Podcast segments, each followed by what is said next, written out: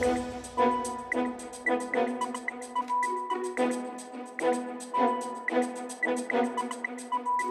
Bienvenidos a Club de Prensa, el espacio de análisis de NTN24, el canal de las Américas. También pueden seguir este programa a partir de ahora en nuestros podcasts, en iTunes y en Spotify. Suscríbase y déjenos sus comentarios.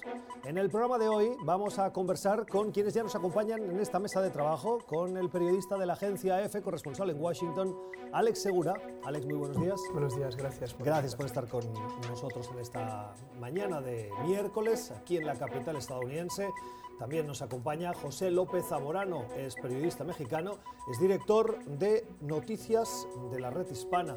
Pepe, ¿cómo estás? Muy buenos días. Gracias por acompañarnos. Y con Rafael Bernal, es periodista del portal de información especializada de Gil. Rafa, ¿cómo estás? Buenos días, muy bien. Gracias por estar eh, con nosotros esta mañana de miércoles, el día en el que nos fijamos en diversas cuestiones de la actualidad. Les quiero pedir un primer comentario sobre lo que vimos ayer, cuando son las 11 y 35 minutos de la mañana en Buenos Aires. Alberto Fernández y Cristina Fernández de Kirchner ya son respectivamente presidente y vicepresidenta de la nación argentina. Asumieron haciendo un llamado a superar los muros del odio y de las desigualdades, extendiendo la mano y antes de eh, la juramentación vimos eh, la imagen de eh, transición ordenada, tranquila, con Mauricio Macri, un Mauricio Macri que le puso la cinta presidencial, entregó el bastón de mando y Ah, le dio un abrazo, algo que no habíamos visto precisamente en la toma de posesión de Macri. Ah, Rafa, ¿qué nos enseña esa toma de posesión y qué tenemos que prever? Bueno, es un cambio de mando, digamos, el, contraste con Bolivia no podría ser mayor, es un cambio de mando y de, partido y de ideología que se da de una manera pacífica, democrática, la, elección se ganó, Macri más bien, Macri no logró nunca los números este, que para, para, justificar su reelección. Y bueno, y se fue. Lo, lo, que me pareció interesante, visto desde la perspectiva de Washington, es estaba el enviado del presidente, el enviado número uno era este Mauricio Claver Carone, un, este, un ejecutivo del, del, ¿No estaba el secretario de Salud? Y el secretario de Salud, Alex Azar, que, que él sí se quedó. Mauricio Claver Carone, el del, el del NC de la Seguridad Consejo Nacional. De Seguridad Nacional. El Consejo de Seguridad Nacional se regresó porque vio, entre otros, a Rafael Correa de Ecuador este, y un enviado del gobierno de Nicolás Maduro en Venezuela y decidió que no, que él no podía estar ahí con, con ese tipo de gentuza y se viene de vuelta para Washington, que es un mensaje, yo creo que lo tenían bastante bien programado, es un mensaje para Fernández que sí lo van a aceptar, aceptan la, la elección democrática, pero que tenga un poco de cuidado con los amigos que hacen la región. Sí, hubo un detalle que creo que las cámaras captaron muy bien cuando el presidente, ahora ex eh, eh, Mauricio Macri, saludaba a la vicepresidenta, ahora eh, Cristina de Kirchner, que ella apartó la mirada y casi no, ni, lo saludó por las rencillas, obviamente, que, que, todos conocemos. Entonces, obviamente, sí es pacífica comparada con, con Bolivia, pero ese detalle eh, cuando yo lo vi me pareció bastante interesante. Es verdad que ahora Argentina está rodeada de países eh, con gobiernos eh, más a la derecha, ¿no? como obviamente Bolivia, Brasil, Chile e incluso Uruguay, que han virado hacia la derecha en los últimos años y esta izquierda peronista queda un poco como el reducto en Latinoamérica. Tendremos que ver también desde la perspectiva de Washington cómo están las relaciones con el FMI. Ayer eh, eh, Cristalina Georgieva felicitó y dijo que va a trabajar obviamente con Georgieva es la directora gerente del Fondo Monetario Internacional. y, dijo que obviamente van a trabajar en aras a la prosperidad económica del país, pero Fernández ya dijo que no iba a, entre comillas, bajarse los pantalones ante eh, lo que es el, el, FMI, como mucha gente ha criticado a Mauricio Macri y que ha sido para mí el principal motivo de su derrota electoral. Sí, efectivamente, yo creo que el presidente Fernández ha hecho declaraciones que tienden a buscar un trato cordial con sus vecinos. Si bien es verdad que hay diferencias ideológicas con sus cuatro vecinos propiamente, ¿no? que están más a la derecha del espectro político, y también sabiendo que durante la campaña el presidente Jair Bolsonaro de Brasil lanzó duros comentarios sobre Fernández, lo llamó un bandido de izquierdas. Parece ser que el pragmatismo es lo que va a imperar en la relación de Argentina con sus vecinos. Hemos visto expresiones de que probablemente las relaciones van, a ser cordiales, que la importancia, por ejemplo, de mecanismos subregionales como el Mercosur trasciende el tema de las ideologías. Y creo que lo estamos viendo también en otras, en otras coordenadas. Aquí en Estados Unidos, México, las diferencias ideológicas entre los gobiernos no podrían ser más marcadas. Sin embargo, están trabajando de manera pragmática, por ejemplo, para sacar adelante las agendas económicas eh, comunes. Ahí me llama la atención lo que decía Rafa del mensaje, porque también podría ser interpretado por esta versión de que, de que Evo Morales, que estuvo un tiempo en México, se fue a Cuba y hay versiones de que quiere vivir en Buenos Aires, entonces probablemente también tiene que ver ahí que Washington está marcando muy claramente las líneas de lo que serían los aliados ideológicos de Fernández. Sí, conociendo al Consejo de, Seguridad este, de, Estados Unidos, definitivamente no quieren que Evo regrese al Cono Sur. Y, el mensaje, creo que tiene razón, va por ahí. Pero eh, Evo también tiene derecho a vivir en algún sitio, ¿no? Bueno, seguramente Estados Unidos no le dará visa, pero fuera de eso cualquier país que, claro, y, son, y son mensajes, y es algo que, que en Estados Unidos nunca, no, no se entendió también. En México, perdón, en Latinoamérica en general, se ven este, estos bandazos ideológicos y fuera de, gobiernos extremos como ha sido el, chavismo y, el, Nicolás Maduro, tenías por ejemplo la relación entre panistas y en, México, cuando la derecha estaba en control en México, tenían relativamente buena relación con Venezuela, tenían relativamente buena relación con Cuba, con algunas excepciones que recordaremos, pero, pero es, se entiende en Latinoamérica que, los países cambian un poco de ideología y tiene esta, perspectiva revolucionaria y reaccionaria, pero de derecha. Y desde la perspectiva, por ejemplo, como mexicanos o como latinoamericanos, la imagen de la izquierda no tiene la misma connotación en nuestros países que la tiene, por ejemplo, en Estados Unidos o en otros lugares. O sea, la izquierda, los movimientos progresistas, nacionalistas, tienen cartel, o sea, tienen presencia. Vimos el, triunfo del señor López Obrador en México, pero aún así, o sea, yo recuerdo en mis épocas universitarias, hay una gran afinidad, por ejemplo, con los movimientos revolucionarios, con los movimientos progresistas en Cuba, etcétera. Entonces, la percepción que hay en América Latina de las izquierdas o de figuras como Evo Morales no tiene absolutamente nada que ver con la percepción que quisiera imbuir Washington en el esquema, digamos, de los diálogos latinoamericanos o regionales. En su discurso de toma de posesión, Alberto Fernández, que se presenta como un peronista pragmático, más de centro, y que intenta ofrecer eh, una visión de unidad para superar las divisiones, las rencillas eh, que hoy dividen y polarizan a la sociedad argentina, me pregunto si ese mensaje de construir puentes, de ser el presidente de todos, es creíble. Y lo digo porque eh, si nos fijamos en lo que ha pasado en los últimos años, en los últimos cuatro años y sobre todo en cómo se hizo la transición de la anterior presidenta a Mauricio Macri, eh, las eh, rencillas sí estuvieron alimentadas precisamente por ese peronismo que no vio nunca con buenos ojos ni aplaudió el cambio de gobierno. Sí, yo creo que estas rencillas se agudizan básicamente por la situación económica. Todos conocemos la, gran devaluación que ha sufrido el, peso argentino, las fuertes eh, medidas de reforma que ha tenido que llevar a cabo el gobierno de Macri y obviamente hay un sector de la población que entiende que son medidas necesarias para reconducir la situación, pero hay otro sector, que en este caso ha sido el mayoritario porque finalmente eh, Macri perdió las elecciones, que piensa que no se puede estar siguiendo las directrices de Washington por activa y por pasiva. Entonces, yo creo que ahí, y perdón por insistir, pero está la gran diferencia ahora mismo en la sociedad argentina y en, la gran polarización que existe en el país. Más, allá de todo, se me hace que es un mensaje sano, porque sí, el cambio de Cristina a Macri y, el, las rencillas, como bien dices, el, golpeteo político que dio eso, no fue bueno para Argentina. Se está hablando en algún momento si iba a salir Cristina o no. Digo, era pura especulación, claro. Pero si, cuando se llega a esa especulación, está hablando de un sistema político que no está muy sano.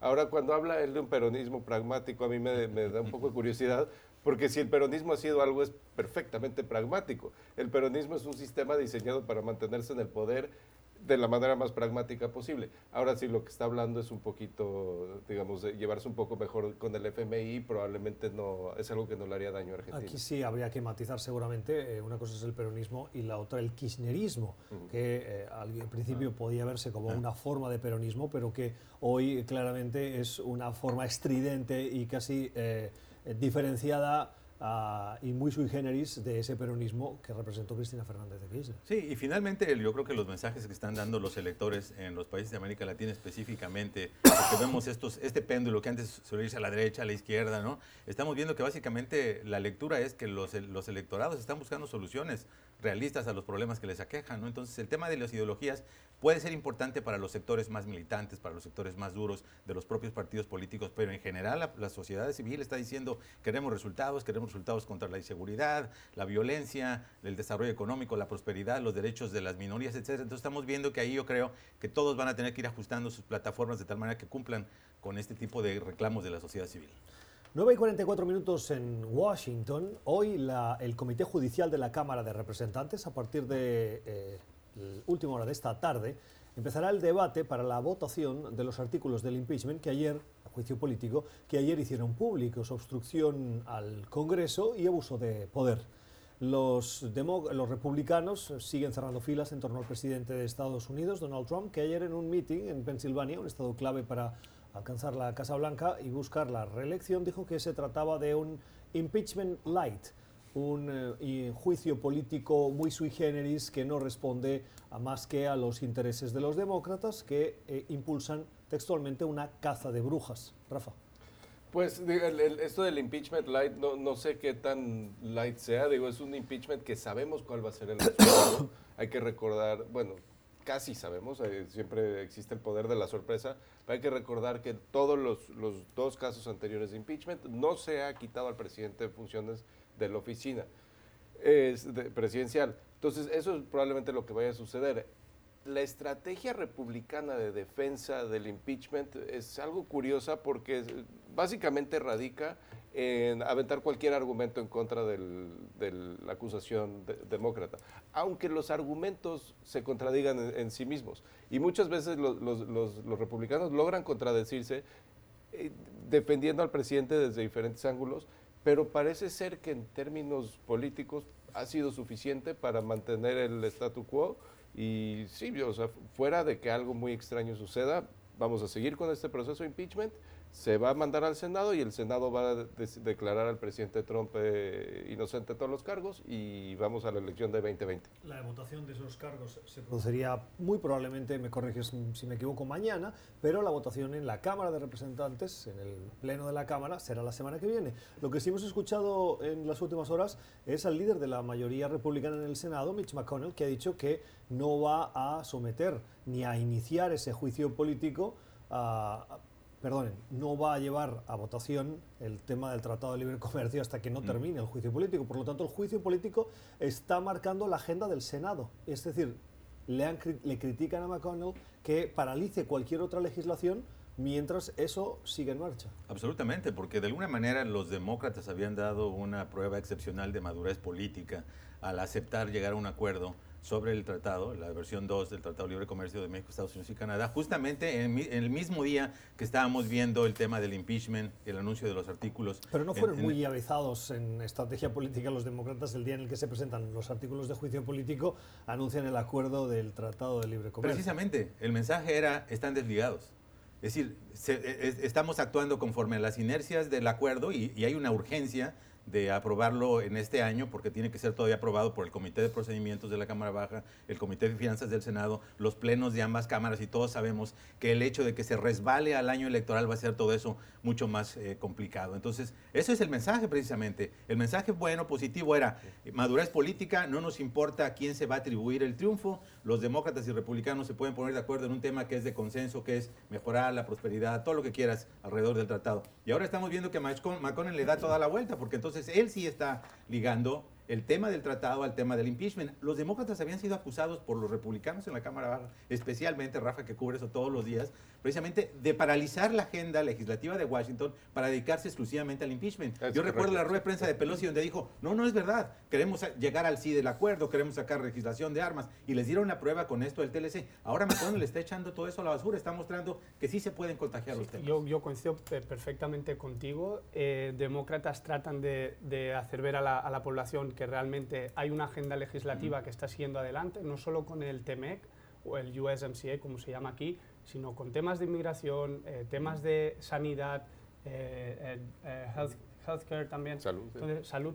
Entonces, lo que es interesante es que, por el contrario, Mitch McConnell hasta ahora lo que ha estado haciendo ha sido aprobar jueces eh, a todos los niveles eh, co- conocidos y, y por haber, eh, marcando récords, y, y por el contrario no está aceptando ninguna legislación de la Cámara para votarla en el Senado. Y ahora nos está diciendo que no va a seguir adelante con una de las prioridades que ha marcado la administración Trump desde que se firmó ya hace un año con, eh, con México y Canadá para eh, dejarlo de, de lado y, y, y y, bueno, y votar obviamente en contra del juicio político.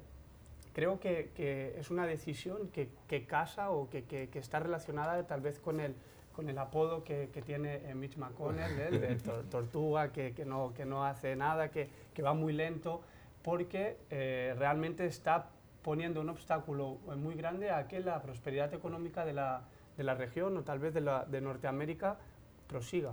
Es, es curioso, digo, obviamente las estrategias de Pelosi y de McConnell tienen un tajante electoral, eso no, no cabe la menor duda. Pelosi lo que quiere hacer es, el, el cliché aquí es, es que quiere demostrar que los demócratas pueden masticar este chicle y caminar al mismo tiempo. Que hay algunos demócratas que no les gusta el cliché, pero ¿qué, quiere decir? Que pueden hacer dos cosas a la vez, que un- una actividad, la actividad del juicio político, no, no quita de la actividad de llevar adelante este tratado de libre comercio que ya se complicó suficiente. Es una estrategia interesante, sobre todo porque este, esta negociación no se hubiera dado si, si no fuera porque el presidente Trump amenazó deshacerse del Tratado de Libre Comercio original. Nadie le quería meter mano a ese asunto. Sí tenía muchas mejoras que necesitaba, pero nadie le quería meter mano. Se mete Trump en esto y ahora lo que está tratando de hacer Pelosi, y tal vez lo logre, es convertirlo en un triunfo político para ella. Del lado del Senado, McConnell, esto de los jueces es importante. A McConnell lo que le importa es meter muchos jueces federales, porque esos son, se quedan de por vida. Y entonces él quiere cambiar la judicatura estadounidense. No quiere tener que, debatir las leyes que está pasando Pelosi, que son de tajante ultra progresista, que a la hora de debatirlos le va a golpear a, a sus, a sus candidatos más débiles, como, como Cory Gardner en- en, este, Colorado, que, y puede perder asientos en el Senado en la elección de 2020. Entonces todo, todo es electoral, pero sí son estrategias que son muy arriesgadas ambas. Exactamente, sí, por- porque por el momento, y creo que los demócratas lo han hecho de una manera muy bien, hicieron el anuncio en México, dejaron en claro que era un triunfo para ambos, porque si bien el presidente Trump lo puso como un tema prioritario, también los demócratas pueden decir, lo cambiamos, ella dijo, "Infini- está infinitamente mejor que como nos lo entregaron, entonces los dos podrían reclamar un tipo Ya de lo han hecho, de hecho. Lo que no sabemos es de qué manera Trump en la campaña electoral va a utilizarlo justamente para llegar a sus bases importantes de estados industriales que podrían hacer la diferencia en la elección de noviembre. Esto es Club de Prensa. Vamos a la pausa y regresamos. Usted está escuchando Club de Prensa, el programa de análisis de la actualidad de NTN 24 desde Washington, con los mejores corresponsales y expertos. Club de Prensa, dirigido por Gustavo Alegret, en NTN 24, el canal de las Américas. Véalo de lunes a viernes por nuestra señal internacional. Pídalo a su cable operador Como han visto, la situación en Chile eh, continúa tensa.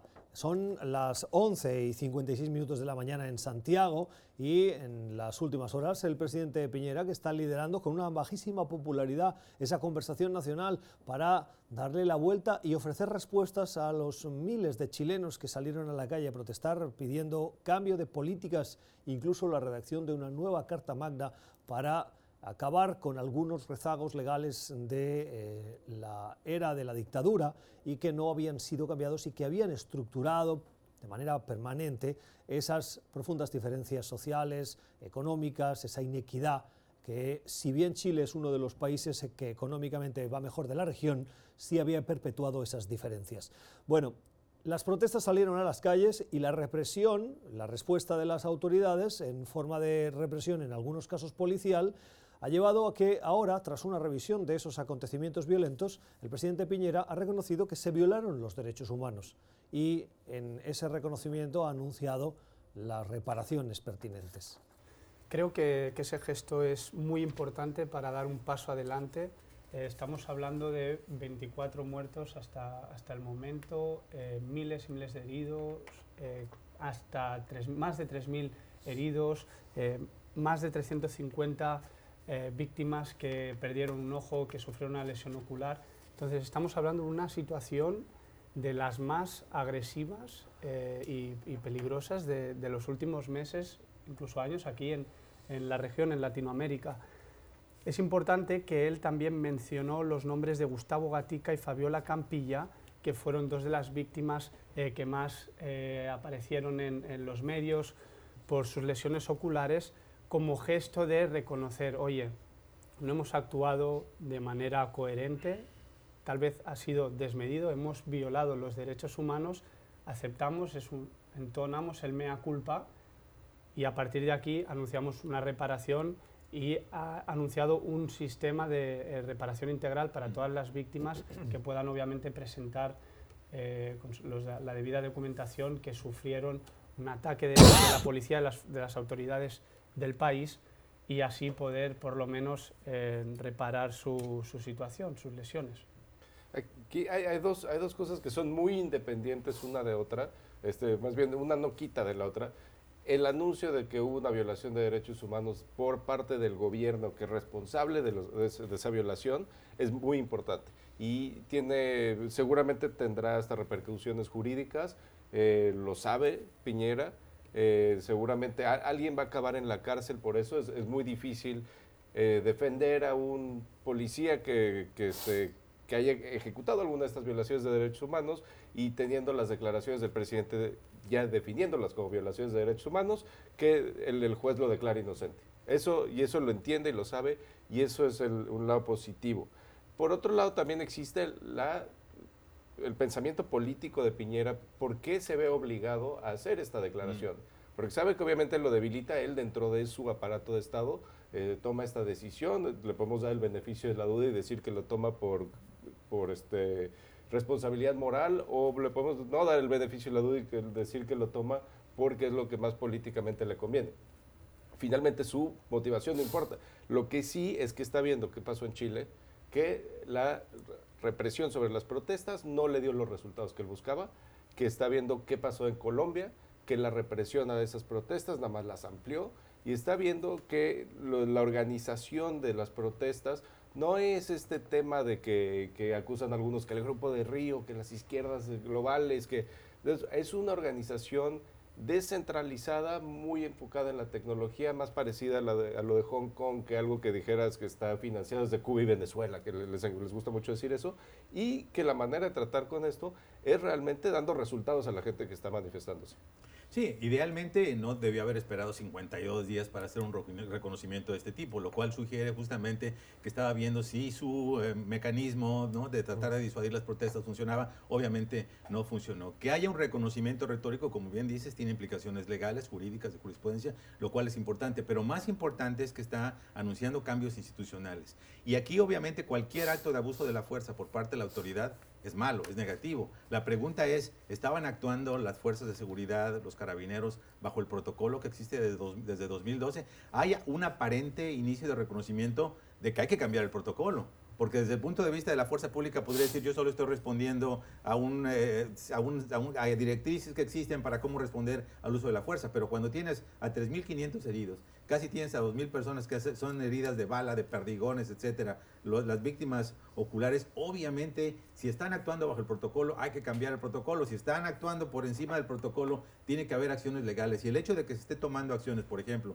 creando este equipo especial en el Ministerio de la Mujer, habilitando este comité técnico de derechos humanos para que eche un ojo al actuar de la policía y se tomen las medidas conscientes, me parece que de alguna manera es un camino positivo. Sí, a favor del presidente Sebastián Piñera es que ahora tiene tiempo.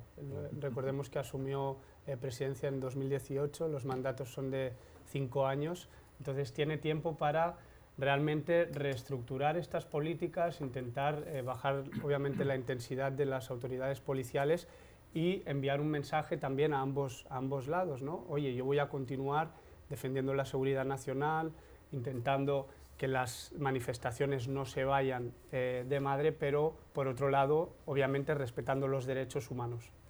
Cambiamos de asunto. Em, Pepe, en las últimas horas han detenido al exsecretario de Seguridad Pública de México, eh, lo han hecho en Dallas, es el señor Genaro García Luna, que fue conocido como uno de los grandes estrategas de la guerra contra el narcotráfico. Eh, está acusado de haber recibido sobornos del narcotráfico, del cártel de Sinaloa y tener eh, vinculaciones con Joaquín el Chapo Guzmán. ¿Qué supone esa detención para, para México? Bueno, primero que nada, como bien dijiste, él era el rostro más visible de esta campaña de guerra contra las drogas que encabezó el sexenio, el gobierno del expresidente Felipe Calderón, donde sabemos fue un, eh, un, combate frontal a las organizaciones criminales, se descabezó a muchas de ellas. Obviamente el saldo que vimos fue un aumento exponencial de la violencia relacionada con el crimen organizado que nunca se había visto en México, ¿no? Desapariciones, extorsiones, la atomización de las organizaciones criminales, que si bien era un tema, ¿no? Que era ciertamente manejable porque no se había combatido, después se hizo una cosa totalmente inmanejable por la atomización. Entonces, obviamente es un revés serio a, a los esfuerzos, a la imagen de ese combate al narcotráfico, especialmente porque Genaro García Luna había personificado un esfuerzo institucional, no solo de México, ojo, también de México y de Estados Unidos, por profesionalizar a las fuerzas de seguridad, de tal manera que pudiera ser el primer paso para desmilitarizar el país. Como sabemos, recordamos, Calderón fue el que mandó al ejército a las calles reconociendo la insuficiencia de las fuerzas policiales federales, estatales y especialmente municipales.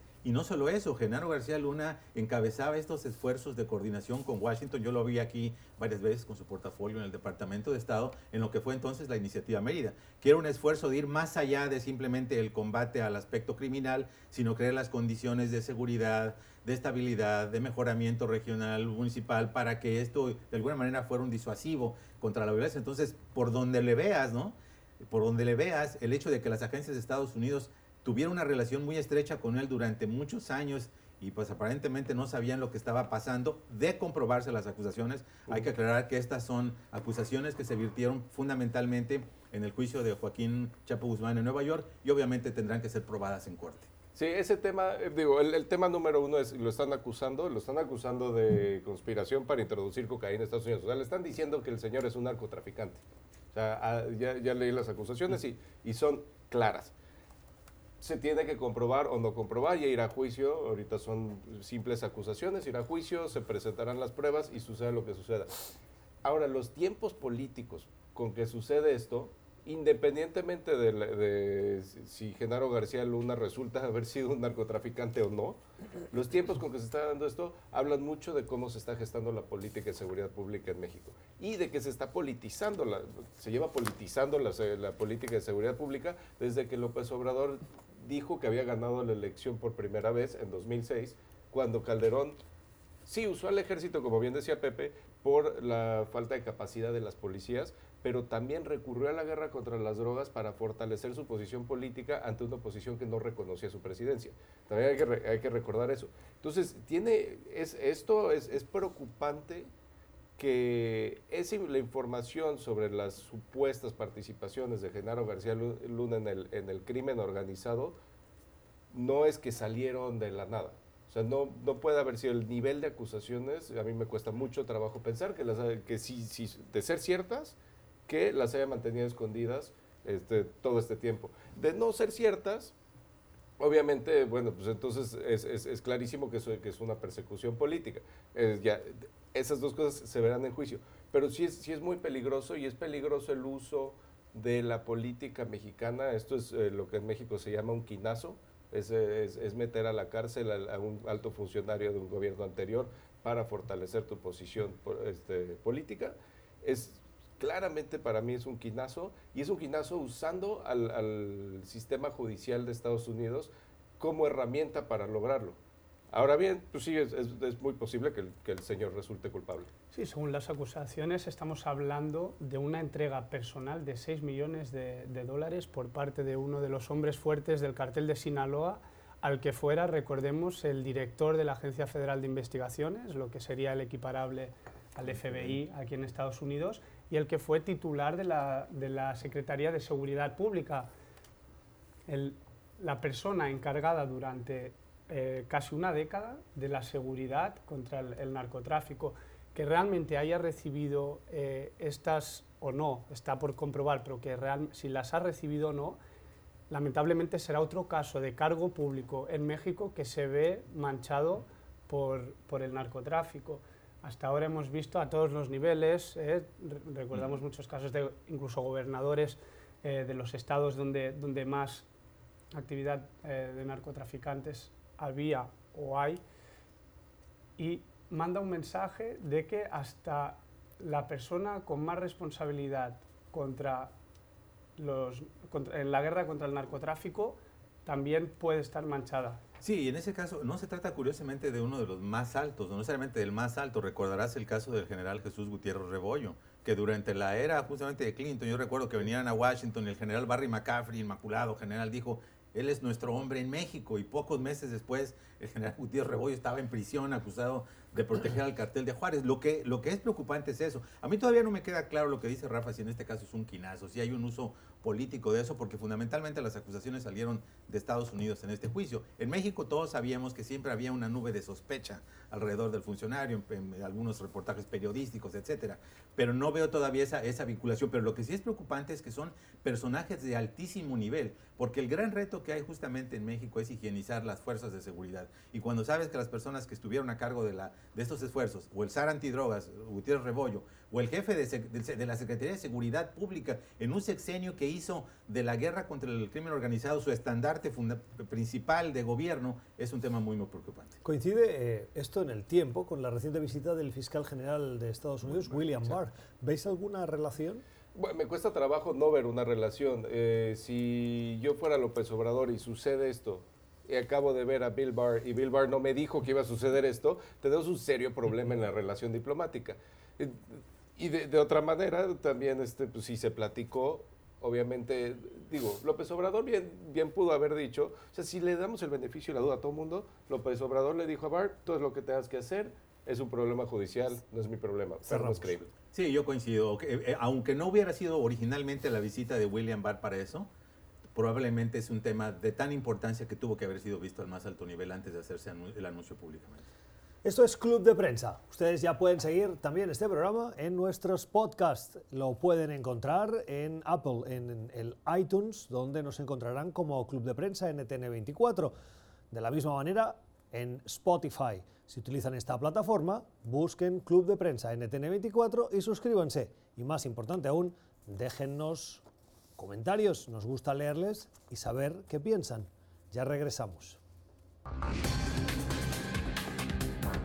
Usted está escuchando Club de Prensa, el programa de análisis de la actualidad de NTN 24 desde Washington, con los mejores corresponsales y expertos. Club de Prensa, dirigido por Gustavo Alegre, en NTN 24, el canal de las Américas. Véalo de lunes a viernes por nuestra señal internacional. Pídalo a su cable operador 3 y 14 minutos de la tarde en Londres, en el Reino Unido, en la cuenta regresiva para las elecciones de mañana para elegir primer ministro. Boris Johnson aspira a la reelección y las encuestas le van bastante bien. Dicen que los conservadores van a ganar esas elecciones. La clave va a estar en si van a conseguir la mayoría suficiente como para no depender de una negociación con los laboristas y poder impulsar la promesa de el Brexit o salida del Reino Unido de la Unión Europea duro el Brexit duro, que es lo que propone, lo que propuso y lo que defiende Boris Johnson. ¿Qué dicen las encuestas, las encuestas hasta ahora? Las encuestas muestran un partido conservador con el 43% de intención de voto, seguido de los laboristas con el 33% y otros partidos eh, en una menor proporción. Las opciones son eh, muy pocas para los laboristas, pero existe esa posibilidad todavía, si bien, Rafa, se ha ido reduciendo esa, esa distancia que separa los dos grandes partidos. Sí, parece ser que las dos opciones, según las encuestas, es o los conservadores entran con la mayoría absoluta y es el gobierno de Boris Johnson, o eh, sale lo que es un parlamento colgado, es el Hunt Parliament. En ese caso es, donde empiezan las este, estrategias políticas interesantes. Eh, va a tener que negociar, probablemente va a ser Jeremy Corbyn, porque a pesar de que Corbyn, no, el laborista, no tiene no es el más querido del mundo, los partidos chicos tienen todavía menos ganas de negociar con Boris Johnson, pero tienen problemas, porque hay, dos, hay dos partidos, está el liberal demócrata y los nacionalistas escoceses. los nacionalistas escoceses, liberal demócrata y, y laboristas están de acuerdo que no se debe llevar a cabo completamente el Brexit como lo supone Boris Johnson. Sin embargo, no están de acuerdo de si se debe de llegar a un nuevo acuerdo y entonces ir a un referendo o ir directamente a un referendo o cancelar Brexit, que son las tres opciones. Y, pintan rayas rojas, digamos, de, aquí no tienen muchos innegociables entre los tres partidos. También el Partido Nacionalista Escocés y el Partido Liberal Demócrata no están de acuerdo en que si se debe llevar a cabo un nuevo referendo sobre la independencia escocesa. Entonces, entre los tres potenciales aliados, tienen demasiados, o sea, los temas principales son no negociables entre ellos, entonces se ve dificilísimo que lleguen a un acuerdo. ¿Qué es lo único que les puede hacer llegar a un acuerdo? Su odio por Boris Johnson y su, reconocimiento de que el tipo pues, ha dicho muchas mentiras en sus campañas. Sí, el, caso de Boris Johnson, no sé si a vosotros os parece, pero eh, salvando las distancias, en algunos casos me recuerda a Trump. Es decir, eh, un personaje eh, polémico, excéntrico, populista, que parece que en cierto modo eh, el apoyo le está bajando, pero de repente, dos días antes de las elecciones, candidato mayoritario y, con, todas las as, las de ganar.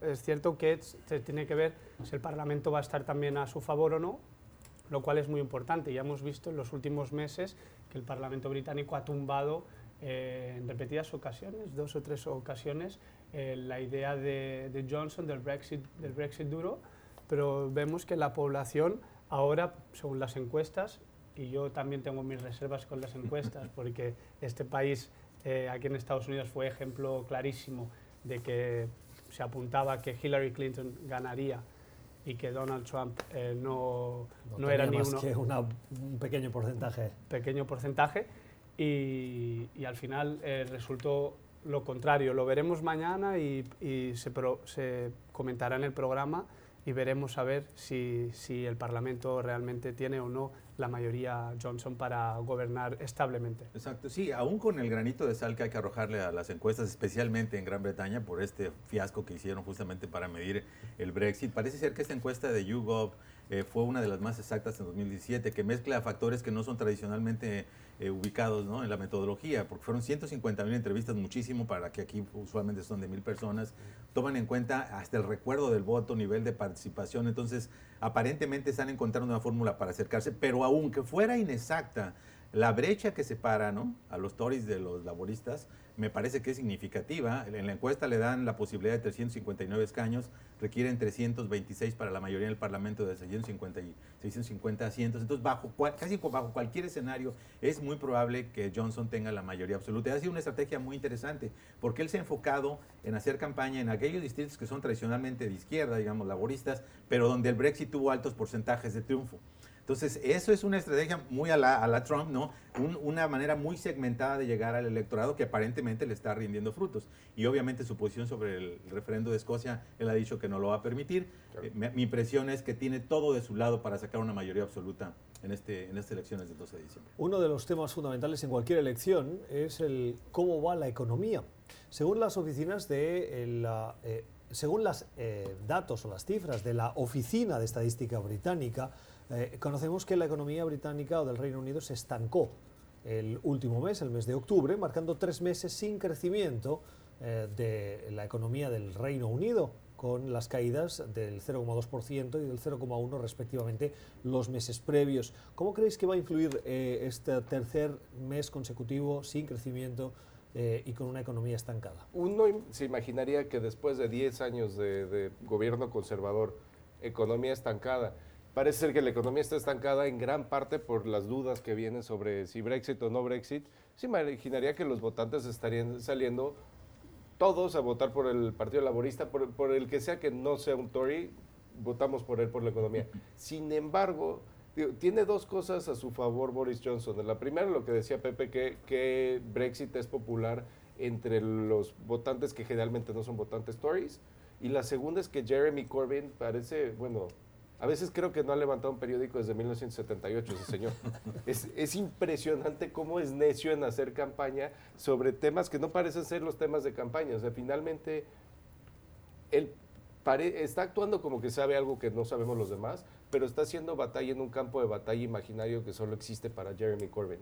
Mientras le deja el campo abierto a Boris Johnson para hacer esa campaña, para llevar una campaña y para, a pesar de tener lo que casi parece una recesión, simplemente este, puede, ignorar los indicadores económicos. Sí, es obvio que unos datos económicos negativos no son favorables para, para Johnson, pero también lo tenemos que entender dentro de un contexto global de recesión eh, global, de países con eh, no recesión, sino desaceleración, con países que están creciendo a, a menores eh, ritmos y obviamente la inestabilidad del Brexit ha provocado que la economía, grandes sectores de, de, la economía del Reino Unido hayan bajado su, su productividad.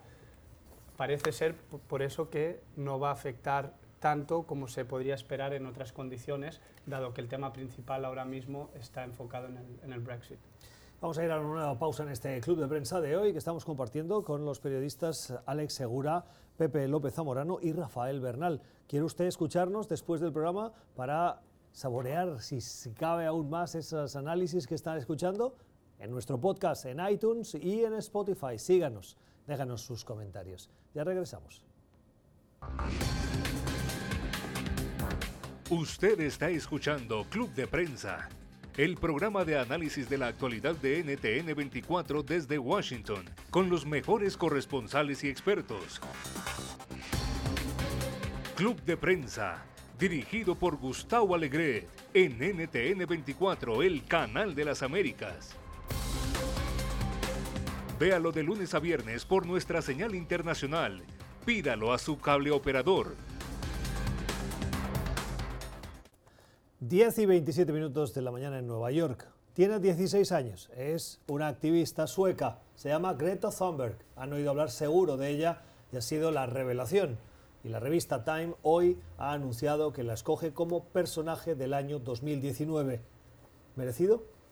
Para mí sí, eh, totalmente merecido, aunque creo que el circo alrededor de ella, y yo me incluyo, el circo mediático de los, de los periodistas, eh, los medios de comunicación siguiéndola a todos lados, un Greta Watch para saber eh, lo que está tardando en cruzar el, el, Atlántico, me parece muy, muy exagerado para una niña que realmente tiene 16 años, que obviamente tiene una idea y un carácter eh, fuerte para, para, conseguirlo, alzar la voz sobre la importancia del cambio climático, pero que creo que se está yendo de, de madre. Hoy, en el discurso de la COP25, ha dicho, hay esperanza, pero hay esperanza entre las personas, no en los gobiernos. Entonces sí me parece muy ideal que haya una chica tan joven que esté plantando cara a los gobiernos en esta cuestión tan importante.